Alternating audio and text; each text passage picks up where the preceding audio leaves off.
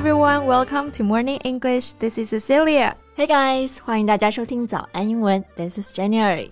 节目开始之前啊，先说一个小福利。每周三，我们都会给粉丝免费送纸质版的英文原版书、英文原版杂志和早安周边。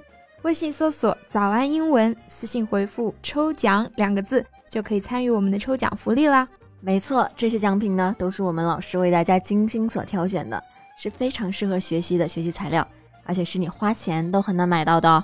所以，坚持读完一本原版书、杂志，或者是用好我们的早安周边，你的英语水平一定会再上一个台阶的。快去公众号抽奖吧，祝大家好运！And if you can choose to live in any place in this world, which place will you choose?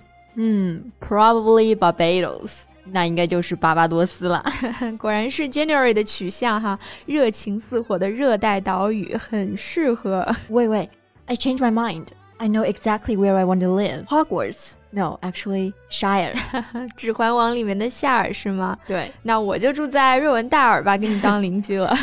But seriously, do you want to live in Paris? No, I don't. Too much robbery. And do you remember what Max said about Paris? The smell of Paris? Yeah, it's hard to forget.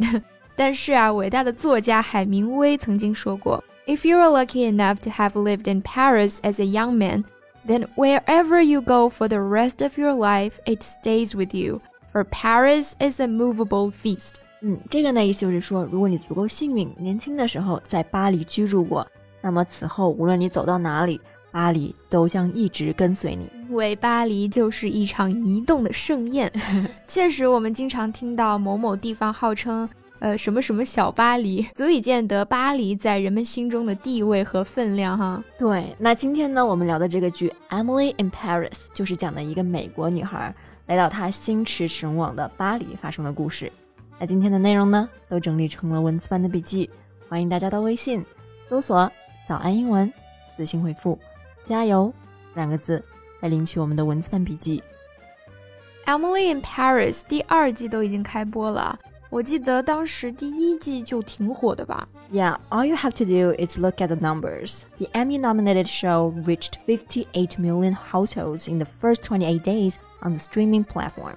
Making it Netflix top comedy of the year。嗯，它的故事其实很简单哈，就是讲女主角呢是一个美国女孩，叫做 Emily，在机缘巧合之下来到了法国巴黎工作。 他的日常工作和生活当中发生的故事，都体现了美国文化与法国文化的巨大差异。So in this work, we can see the collision of two different cultures. 对，就是这种不同的文化碰撞还是挺精彩的。嗯，那我们先来讲一讲 collision 这个词，我们要注意它的发音，它的动词原形是读成 collide，但是它变成名词之后，这个字母 i 就不读双元音 i 的这个音了，它读短元音 e 的这个音。collision。Right, collision 它就是碰撞的意思，既可以指这种现实中物体的碰撞啊，也可以引申为两个人之间以及对立意见、看法之间的冲突。对，或者是像我们这里讲的这种文化的冲突。对，文化的冲突也可以用这个 collision。So have you watched the second season? Yeah, I have. So how do you feel? Is there something new about our Emily? Well, apparently she's still in Paris, but in season 2, Emily's more of a part of fabric of the world she's living in. She's more of a resident of the city.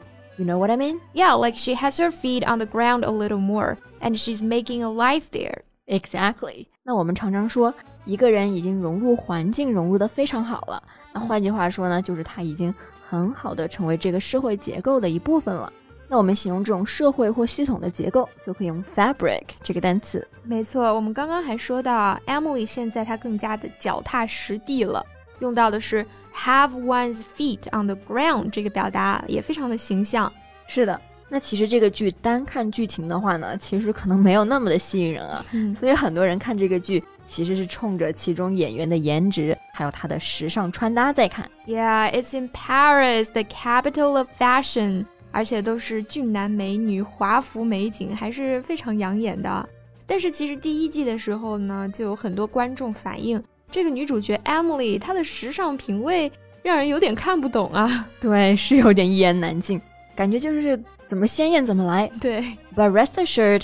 The decision to have Emily running around in crazy sunglasses, heart motif dresses, and hat pieces of glory was very intentional. 嗯， 无论他是把这个颜料盘穿在身上啊，还是他这些夸张的饰品啊、呃帽子啊，都是造型师有意设计的。那这里讲到的 intentional 就是故意的、有意的、存心的。是的，那为什么要这么设计呢？其实是因为 Emily is at heart a Midwestern girl， 她本质上呢是一个美国中西部的女孩。and she's an optimist, and she will be very excited to be an American in Paris. So it just made sense that she would put on a blouse that had the Eiffel Tower on it, or carry a Mona Lisa bag, or throw on a beret. 对，就是恨不得一起把所有的法国元素都穿在身上。那像你刚刚说的这个 beret 就是贝雷帽，嗯，法式风格的一个非常具有代表性的单品。不过你刚刚跟 beret 这个搭配的动词短语是用的 throw on，对不对？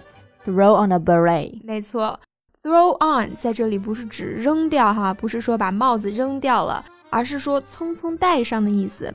Just imagine when you are in a hurry to leave the house, you kind of grab a jacket and throw it on. Or your mom will yell at you, throw on a jacket before you leave. 有点像我们中文说的套件衣服吧，这个套字就是很随意、很匆忙的穿上。嗯，确实啊。这么说来呢，我觉得这个角色的穿搭还是挺符合人物个性的。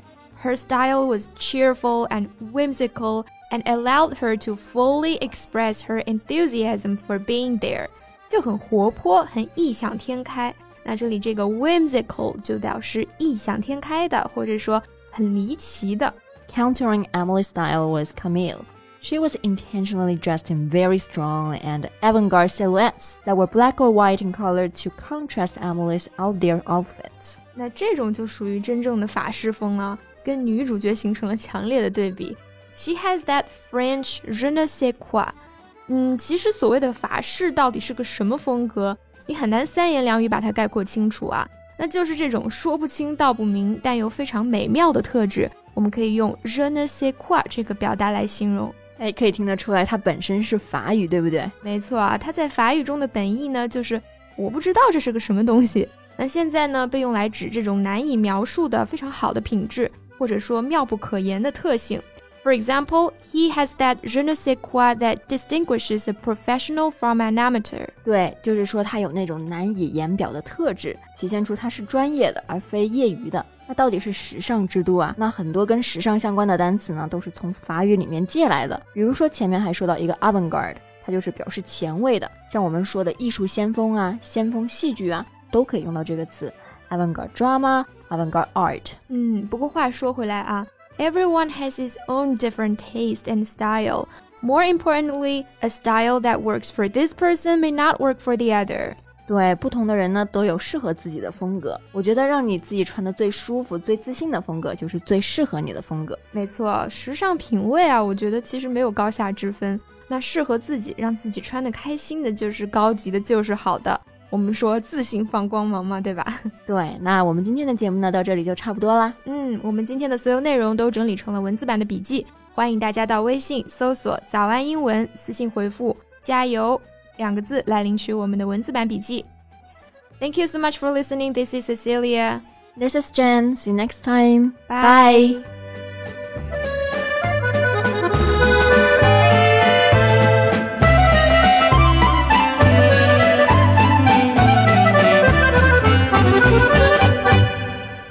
This podcast is from Morning English.